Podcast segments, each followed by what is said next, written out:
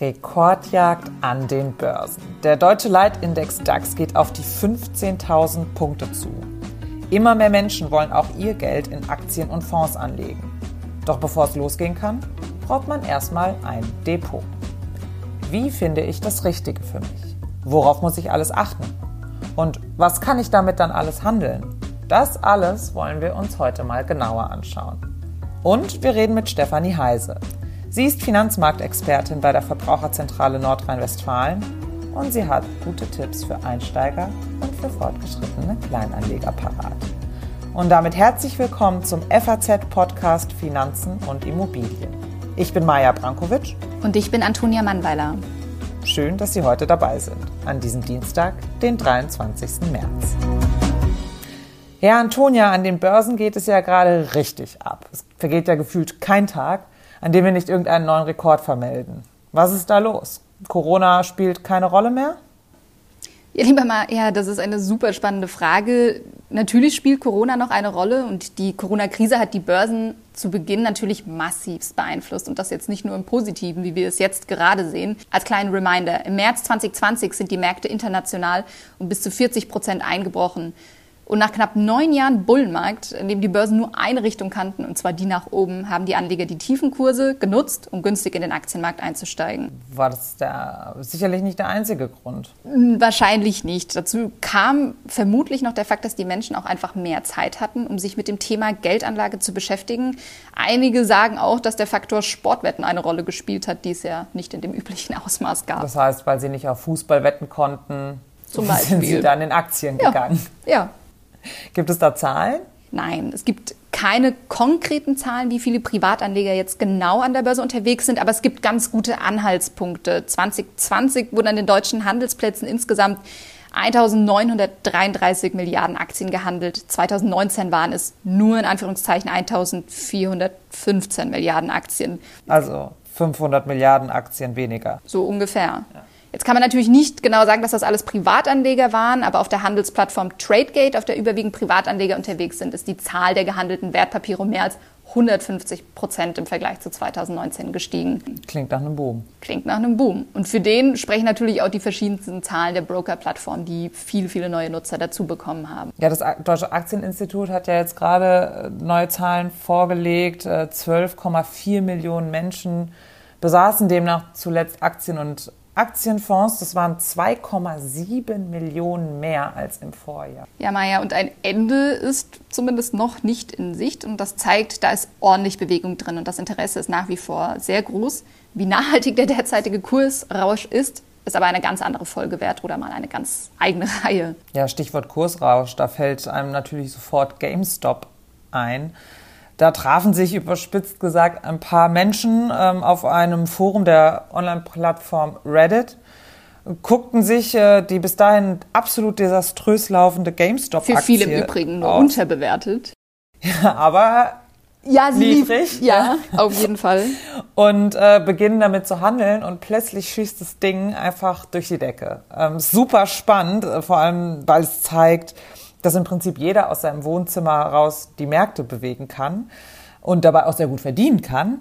Aber ähm, da fragt man sich doch, ist das jetzt äh, die richtige Idee, äh, sich auf Reddit einer Crowd anzuschließen, wenn man so die ersten Schritte an der Börse wagen will?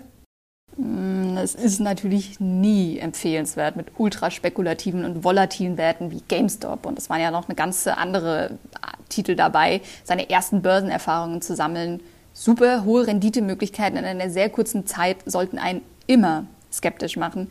Und es gab in meinem Umkreis auch Leute, die noch nie zuvor gehandelt haben und meinten, boah, Antonia, warum hast du mir nicht früher von GameStop erzählt? Dann hätte ich richtig was verdienen können. Ja, Antonia, warum hast du mir nicht früher davon erzählt? Ja, aber das habe ich doch in der Zeitung. Aber das als wirklich gutes Investment zu bewerben, ist natürlich völliger Quatsch und vor allem dann schade und im derzeitigen Niedrigzinsumfeld fast tragisch, wenn man sich mit solchen Spekulationen richtig die Finger verbrennt und nichts mehr von Aktien und der Börse wissen will.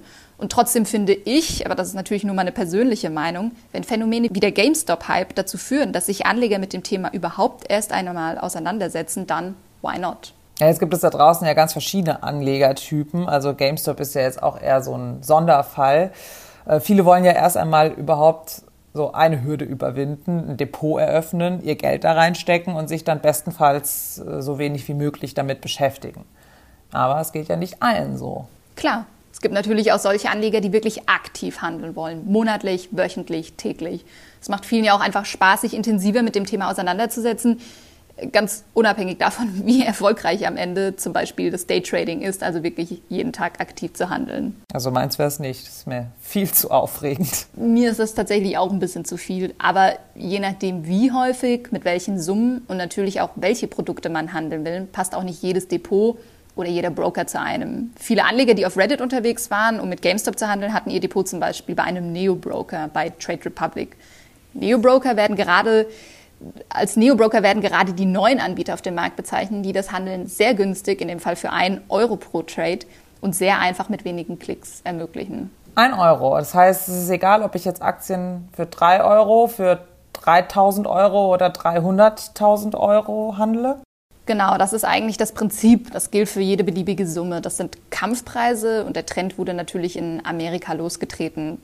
Wer also regelmäßig mit höheren Summen handelt, für den können solche Anbieter möglicherweise gute Adressen sein, wenn andere ihre Gebühren prozentual an das Ordervolumen anpassen. Okay, also wenn ich jetzt sage, ich will super, super viel Geld reinstecken, ist ein Euro gut, aber wenn ich jetzt wenig Geld investieren will, dann bleibe ich lieber bei den prozentual berechnenden Genau, Anbietern. wenn ich einen Sparplan von 25 Euro habe, dann tut das eben nicht so weh. 1,5 Prozent sind dann halt immer noch weniger als äh, den einen Euro, den ich dann zahlen muss. Und bei den Neo-Brokern kann man sich aber vielleicht dann auf der anderen Seite nicht aussuchen, an welcher Börse man die Aktie handeln will.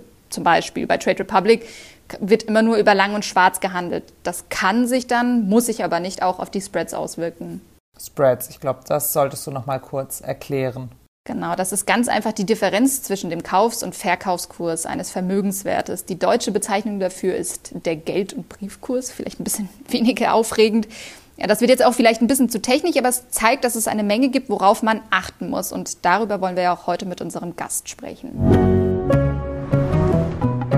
Ja, Antonia, wir haben heute Stefanie Heise zu Gast. Sie leitet den Bereich Verbraucherfinanzen in der Verbraucherzentrale Nordrhein-Westfalen. Und sie kennt sich aus, wenn es um all die großen und kleinen Fragen geht, die sich der Kleinanleger so stellt.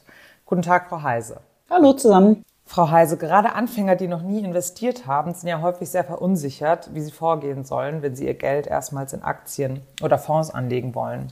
Also fangen wir mal mit den Basics an. Was für Voraussetzungen muss ich überhaupt mitbringen, um ein Depot eröffnen zu können?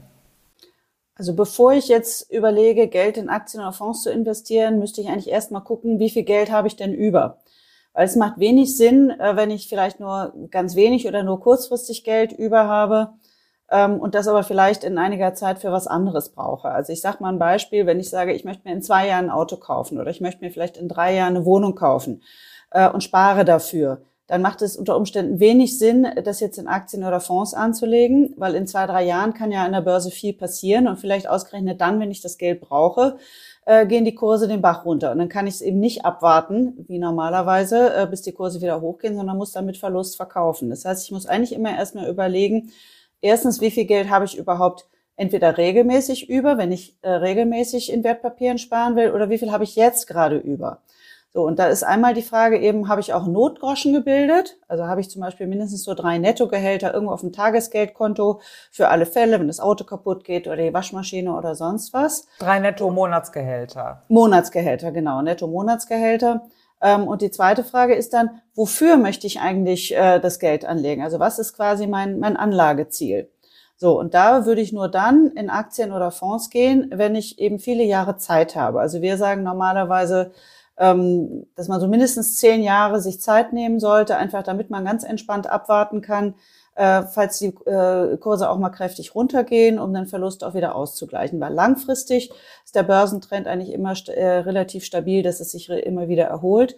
Aber wenn ich weiß, in absehbarer Zeit, in zwei, drei Jahren oder vier, brauche ich das Geld, dann ist das unter Umständen nicht die richtige Anlageform für mich. Gibt es eine Mindestsumme, die ich brauche, um äh, in Fonds oder Aktien zu gehen oder kann ich, sage ich mal, mit 50 Euro schon loslegen? Das geht auch schon mit ganz wenig Geld. Also es gibt sogar schon ähm, Sparpläne, da kann man schon ab 25 Euro investieren. Also man muss ein bisschen gucken. Wenn ich in Einzelaktien gehen will, ja, das macht natürlich vielen Leuten Spaß. Da hat man auch jetzt viel gerade gelesen über die, die wilden Spekulationen, wo, wo Leute dann übers Internet sich verabredet haben und in in äh, extrem äh, stark schwankende Einzelaktien gegangen sind, dann sollte ich vielleicht ein bisschen mehr Geld mitbringen, weil es ist eben hochriskant. So und dann sollte ich nie alles auf ein Pferd setzen, sondern zusehen, dass ich möglichst viele verschiedene Einzelaktien habe, um das Risiko ein bisschen zu streuen. Und dafür brauche ich dann auch ein bisschen weniger Geld. Das ist aber wie gesagt ziemlich riskant. Da muss ich mich mit beschäftigen. Da brauche ich ein bisschen Zeit zu und eben auch ein bisschen größeren Betrag. Wenn ich aber sage, ich will regelmäßig sparen, ich habe aber keine Zeit und keine Lust, mich jetzt mit Einzelpapieren zu beschäftigen. Empfehlen wir immer die Anlage in Fonds. Ähm, und da sogar am besten, weil es am kostengünstigsten ist, in passiv gemanagten Fonds, den sogenannten ETFs. Und dafür gibt es eben Sparpläne, die kann ich auch schon ab 25 oder 50 Euro pro Monat machen. Okay, jetzt sind wir ja schon ganz tief drin. Ähm, gehen wir mal davon aus, äh, wir haben einen Anleger, der eben lieber passiv äh, handelt und nicht jetzt äh, sich jeden Tag mit seiner Geldanlage beschäftigen will ähm, selbst aber tatsächlich noch nie irgendetwas gemacht hat. Was wäre denn da der erste Schritt? Also macht es da Sinn, jetzt erstmal in seine Bankfiliale zu gehen, zu seiner Hausbank und äh, das Ganze dem äh, Berater äh, in die Hände zu geben? Oder soll äh, dieser Mensch äh, lieber selbst tätig werden, ähm, im Internet zum Beispiel? Also es bietet sich eigentlich immer an, wenn man sich erstmal selber schlau macht, ähm, weil es gibt unterschiedliche ähm, Möglichkeiten anzulegen ähm, je nachdem, was man auch für ein, äh, für ein Mensch ist und was man für, eine, für ein Vorwissen hat und was man auch für einen Bedarf hat. Also Wertpapiere kaufen, sei es äh, Aktien oder Fonds, äh, kann ich nur, wenn ich ein Wertpapierdepot auch habe. So, das kriege ich bei meiner Hausbank, das kriege ich aber auch bei äh, Online- oder Direktbanken. Und da ist es immer gut, wenn ich mich vorher mal informiere, ähm, was brauche ich denn eigentlich? Das kann ich zum Beispiel machen. Es gibt, äh, gab Ende letzten Jahres eine aktuelle äh, Untersuchung bei der Stiftung Warentest. Die kann man auch online unter test.de abrufen. Ähm, die haben verschiedene Wertpapierdepots getestet. Und da kann ich eben gucken, was kostet mich so ein Depot pro Jahr an Gebühr? Was kostet mich jeder einzelne Kauf von Aktien oder Fonds eben pro Order? Äh, und was kosten mich zum Beispiel Sparpläne? Es gibt eben viele Internetbanken, die haben auch durchaus kostenlose Sparpläne. Und je nachdem, was ich so vorhabe, kann ich mich da erstmal schlau machen, welche Art von Depot passt denn am besten zu dem, was ich machen möchte. Das heißt, bevor ich an die Börse gehe, muss ich erstmal sehr e-, ehrlich zu mir selbst sein und herausfinden, was für ein Typ ich bin. Also nicht nur meine finanziellen Möglichkeiten genau untersuchen, sondern auch für mich selbst entscheiden, was habe ich eigentlich die nächsten Monate und Jahre und Jahrzehnte an der Börse vor. Ganz genau. Also erstmal muss ich eben überlegen, was habe ich überhaupt mit meinem Geld vor? Wofür spare ich oder lege ich an? Also wofür man, man macht es ja normalerweise, um Vermögen zu bilden. Da ist eben die Frage, wofür mache ich das? So, wenn ich weiß, das ist etwas, wofür ich mindestens zehn Jahre oder länger brauche, also gutes Beispiel ist Altersvorsorge, kein Problem. Die zweite Voraussetzung ist dann noch, ähm, dass ich es schaffe, damit zu leben, wenn eben mein Vermögen dann auch ein bisschen hin und her schwankt. Also man muss sich eben überlegen, kann ich das aushalten? Wenn wie letztes Jahr zum Beispiel im März, durch, als plötzlich äh, durch Corona da alles einmal kräftig gecrasht ist, kann ich das aushalten, dass plötzlich auf dem Papier mein Depot weniger wert ist. So, da gab es eben letztes Jahr ganz viele Fragen, oh, was mache ich jetzt? Soll ich jetzt auch schnell verkaufen oder soll ich jetzt womöglich ganz schnell einsteigen und kaufen? Äh, ganz viele Fragen. Ähm, wir haben da eigentlich immer geraten, Füße stillhalten, abwarten, wenn ich einen längerfristigen Plan habe, einfach durchhalten, also jetzt eben nicht hektisch verkaufen, sondern einfach abwarten, bis es wieder hochgeht. Und so kam es dann auch. Es ist wieder hoch, es ist heutzutage sogar noch höher. Aber diese Ruhe muss man halt einfach haben. Man muss eben auch wissen, wenn man verkauft, wenn die Kurse runtergehen, ist das meistens der schlechteste Zeitpunkt, sondern man muss dann abwarten. Man muss aber auch eben abwarten können. Wer das überhaupt nicht ertragen kann, es gibt Leute, die sind extrem sicherheitsbewusst äh, und können es überhaupt nicht ertragen, wenn es zwischendurch irgendwie weniger wert ist, was sie auf dem Konto oder auf dem Depot haben. Dann würde ich sagen, sind Aktien oder Aktienfonds äh, vielleicht nicht die richtige Anlage. Ähm, manchmal ist es aber auch so, dass Menschen denken, dass sie das nicht ertragen können, wenn man ihnen aber erklärt, du machst das jetzt vielleicht über 10, 15, 20 Jahre ähm, und du kaufst dir zum Beispiel einen passiv gemanagten Fonds, einen ETF, der weltweit gestreut ist, wo also mehrere tausend weltweite Aktien drin ist, sodass du eben ein sehr breit gestreutes Risiko hast. So, und dass dadurch insgesamt das Risiko für den einzelnen Anleger auch sehr viel niedriger ist dann sieht das Bild für manche schon ganz anders aus. Aber man muss sich einfach klar machen, es kann mal passieren, so wie letztes Jahr, dass das auch einfach alles mal um 10, 20 Prozent oder vielleicht sogar noch mehr runterkracht. So, und dann muss man die Geduld haben, abzuwarten, bis es wieder hochgeht. In puncto Sicherheit äh, gibt es ja auch äh, oft Fragen ähm, bezüglich der verschiedenen Broker. Also Sie hatten jetzt Stiftung Warentest angesprochen als Orientierungshilfe. Es gibt ja, wenn man anfängt, sich mit äh, Geldanlage zu beschäftigen, vor allem einfach da so diesen Urwald an Namen und Anbietern und Möglichkeiten. Ähm, es wirkt alles sehr intransparent, ähm, weil man einfach mit einer sehr mit einem sehr geringen Wissen oft ja an diese Sache Geldanlage tritt, wenn man gerade erst ähm, anfängt.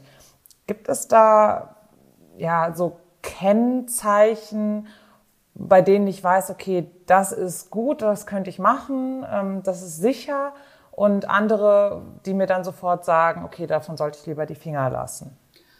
Also Sie meinen wahrscheinlich jetzt insbesondere diese Neo-Broker, die jetzt auf den Markt gekommen sind, wo man das alles äh, zack, zack mit dem Smartphone ganz schnell äh, hin und her handeln kann. Also ja.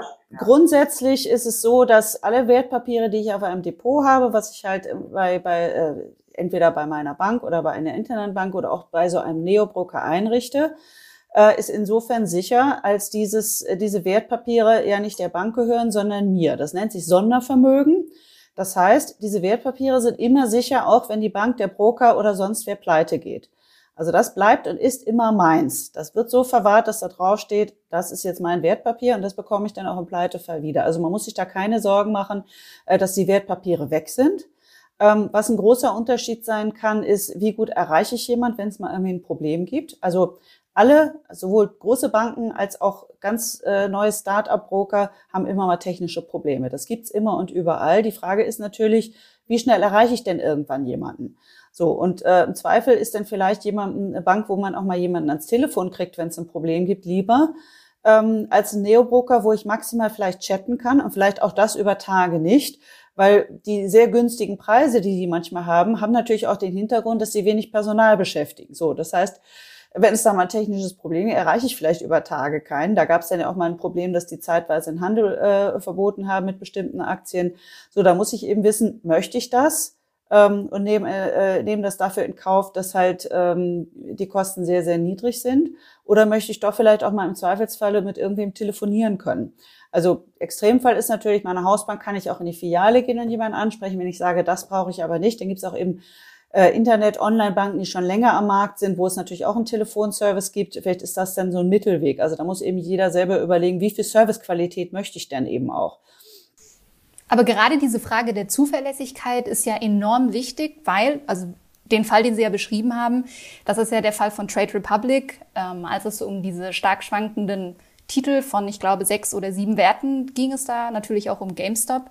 Ähm, und den Anlegern es teilweise nicht möglich war, diese Werte oder diese Titel zu kaufen. Also der Handel war nur eingeschränkt möglich. Und vielen ist dadurch auch ein Verlust entstanden, den man natürlich nicht immer direkt beziffern kann, weil man sagen kann, okay, die Aktie wäre dann vielleicht weiter gestiegen.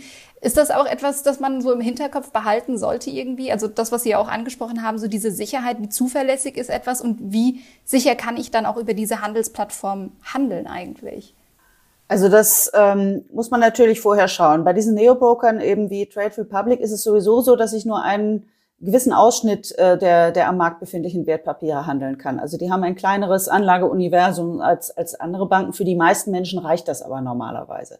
So, wenn ich jetzt, also betroffen jetzt hier waren natürlich vor allen Dingen Leute, die da offensichtlich auch äh, spekuliert haben mit dem Papier. Nichts, nichtsdestotrotz ähm, fand ich auch diese, diese plötzliche Aussetzung, dass ich als Kunde nicht mehr handeln kann, ähm, nicht in Ordnung. Also da hätte ich mich als Kunde sicherlich auch geärgert. Wie das rechtlich zu bewerten ist, das wird man noch sehen. Das hängt immer ein bisschen davon ab, was jetzt im Detail in den allgemeinen Geschäftsbedingungen geregelt ist. Das sieht der Kunde meistens aber vorher nicht so genau, was das jetzt eigentlich konkret heißt. Also da wird sicherlich noch Ärger geben, eben weil Leute auch Verluste gemacht haben. Äh, und das wird auch vor den Gerichten landen. Da gehen wir von aus. So, das heißt, wenn ich also sicher gehen möchte, dass ich nicht plötzlich da irgendwo vom Handel ausgeschlossen werde oder irgendein Techniksystem versagt, ähm, da muss man eben gucken, nimmt man dann den, äh, also es gibt noch keine, ähm, es gibt jetzt keine technischen Qualitätsuntersuchungen, äh, wo jetzt der Handel am zuverlässigsten läuft. Normalerweise ist das äh, insgesamt äh, relativ vergleichbar, aber auch da könnte man gucken. Ähm, Stiftung Warentest hat eben auch ähm, Online-Banken in diesen Test mit aufgenommen, ähm, was die dazu sagen. Diese Beliebtheit dieser Neo-Broker, wie jetzt zum Beispiel Trade Republic, die rührt natürlich auch daher, dass der Handel einigermaßen günstig ist. Also es kommt natürlich auch von den Kosten. Also die bieten ja zum Beispiel den Handel ab einem Euro an. Da muss man aber dann natürlich auch sagen, dass das natürlich nicht für jeden vielleicht äh, die beste Option ist, je nachdem, was man genau handelt. Gibt es da Unterschiede? Also, dass ich sage, wann lohnt es sich zum Beispiel für mich, eher zu einem Trade, äh, also zu einer Trade Republic zu gehen oder zu einem Neo-Broker zu gehen? Oder wo lohnt es sich vielleicht auch zu sagen, man geht nach dem prozentualen Wert der Order zum Beispiel zu Comdirect, die ja eine Ordergebühr von 1,5 Prozent hat. Das ist ja dann wahrscheinlich für geringere Beträge sinnvoller, für höhere Beträge dann weniger. Also wo gibt es da so Abstufungen und worauf muss ich dann als Anleger achten, auch mit welchen Beträgen ich handle? Ja, also eine Faustregel ist eigentlich immer, ähm, wie Sie eben schon gesagt haben, je kleiner die Beträge sind, desto weniger lohnen sich die Pauschalen. Also selbst wenn es irgendwie pro Order ein Euro kostet, wenn ich nur einen 25-Euro-Sparplan habe, dann ist ein Euro schon eine ganze Menge. Wenn ich dann aber nur einen prozentualen äh, äh, Gebühr zahle, ist das günstiger. Das heißt, da muss man gucken, ähm, wie viel möchte ich da jeweils regelmäßig anlegen. Ähm, mache ich das nur mit einem Papier mit einer etwas größeren Summe vielleicht jeden Monat oder verteile ich das noch wiederum auf drei, vier verschiedene äh, Fonds oder ETFs? Ähm, das kann durchaus unterschiedlich sein. Das muss man sich einfach vorher überlegen und eben äh, durchrechnen, äh, was ist so mein typisches Anlegerverhalten. Wenn man jetzt erst anfängt, weiß man das im Zweifel noch nicht. Ähm, da kann man so ein bisschen pauschal sagen, wenn ich mir das selbst zutraue, ähm, dann kann ich natürlich auch zu einem, günst, zu einem günstigen ähm, äh, Online-Bank gehen. Ähm, wenn ich ähm, meine, ich habe wirklich noch großen Beratungsbedarf, dann kann ich auch überlegen, ähm, gehe ich entweder zu einer Filialbank und informiere mich da vor Ort oder nehme ich zum Beispiel die Dienste von einem, Sie haben Scalable äh, erwähnt, von einem Robo-Advisor in, in Anspruch. Jetzt wird es ein bisschen komplizierter. Also zur Hausbank gehen kann ich natürlich immer.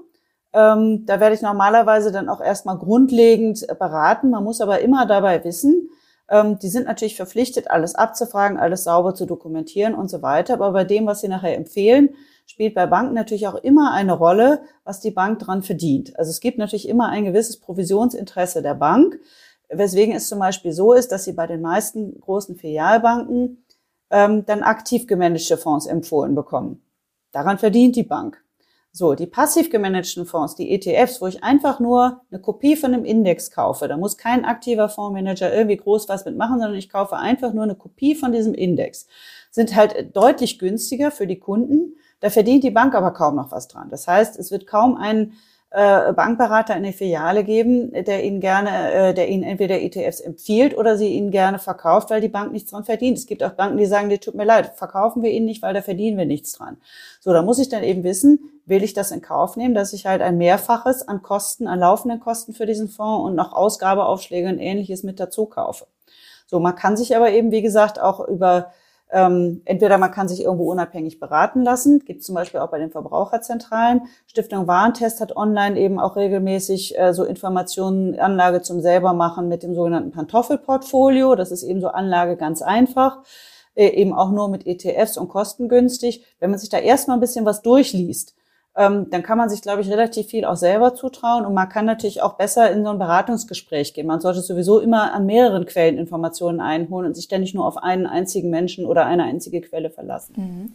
Und wo entsteht aus Ihrer Sicht so der größte Kostenblock eigentlich? Weil wir haben ja jetzt schon über ein paar ähm, Kostenpunkte gesprochen. Zum einen die Ordergebühren, die Depotführungsgebühren. Aber es gibt ja zum Beispiel auch Handelsplatzentgelte. Es gibt ja auch Steuern. Es gibt Transaktionskosten. Also was ist da der größte Kostenblock oder worauf sollte ich am ehesten achten? Über die Spreads haben wir natürlich auch noch nicht gesprochen. Also je nachdem, an welcher Börse man dann letztlich äh, die Order ausführt oder über welche Börse man sie ausführt.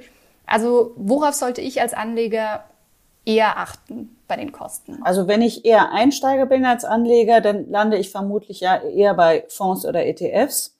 So, und dann ist eigentlich das Wichtigste, also die meisten ähm, Banken, wo ich Online-Depots eröffne, haben sowieso keine pauschalen Depotgebühren mehr. Also das spielt meistens keine Rolle. Das ist eher bei Filialbanken so noch.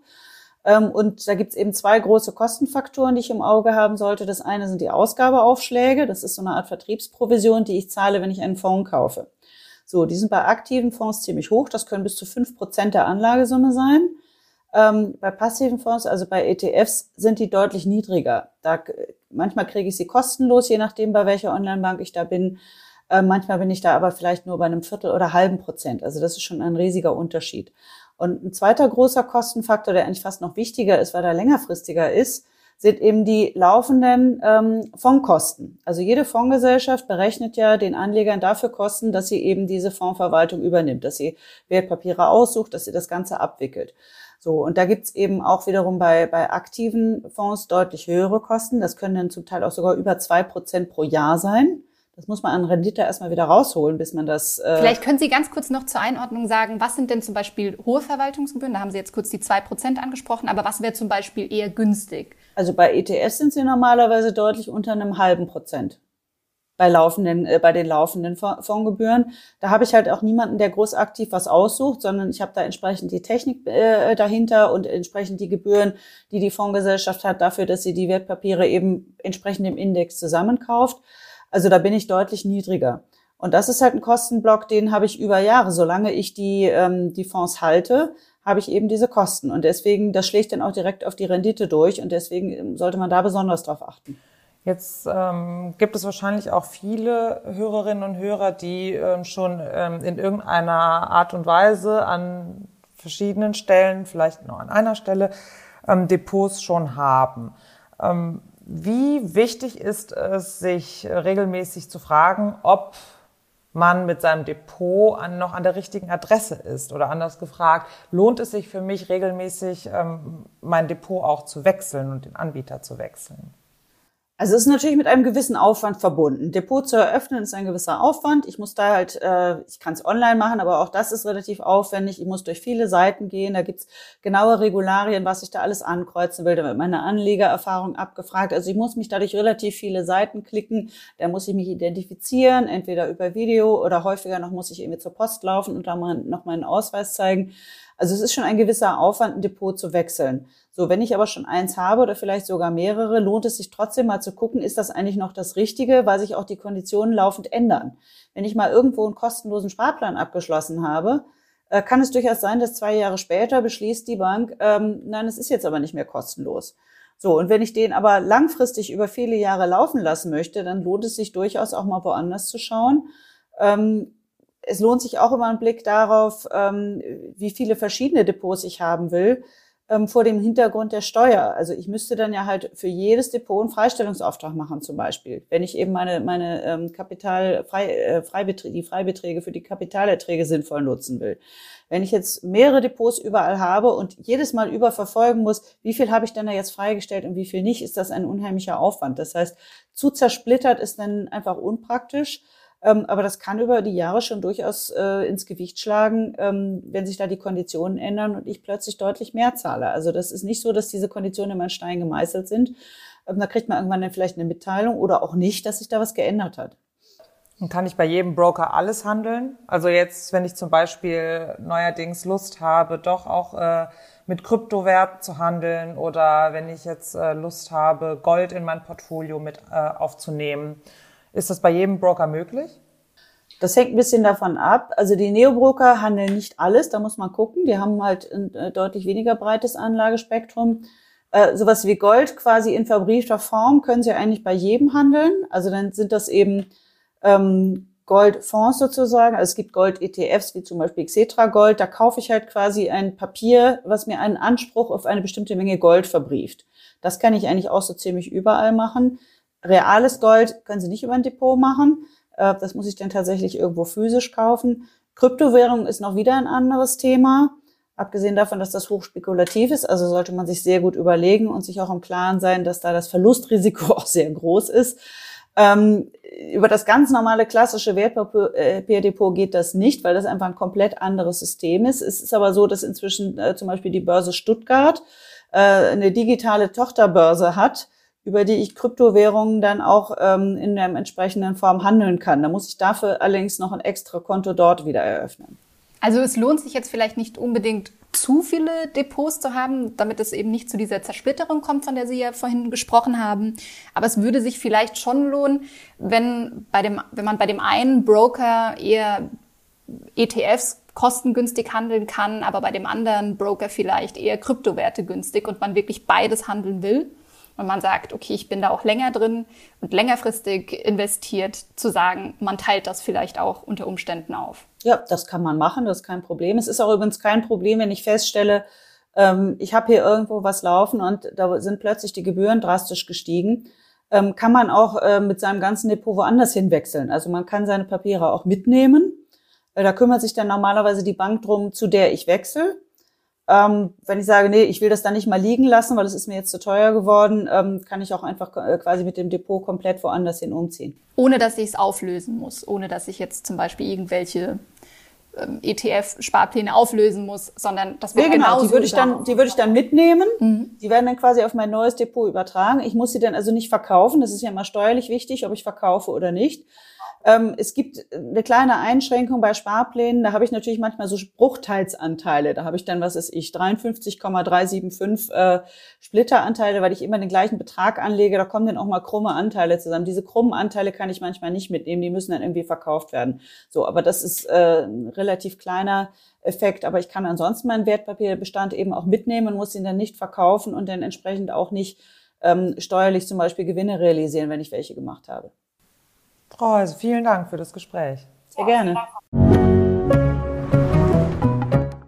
Ja, Maja, einmal in der Woche wollen wir ja etwas vorstellen, was uns äh, irgendwie besonders aufregend vorgekommen ist oder etwas, das beachtenswert ist. Unserem Ding der Woche. Genau. Was hast du uns diese Woche für das Ding der Woche mitgebracht, Maja? Ja, im Ding der Woche mache ich mir diese Woche Sorgen. Und zwar um die armen, armen Manager. Die armen Manager. Gibt es das überhaupt? Ja, wie sich herausstellt, schlägt die Krise nicht nur denen aufs Gemüt, die ihre Jobs verlieren oder in Kurzarbeit feststecken, auch die Vorstandschefs leiden gesundheitlich.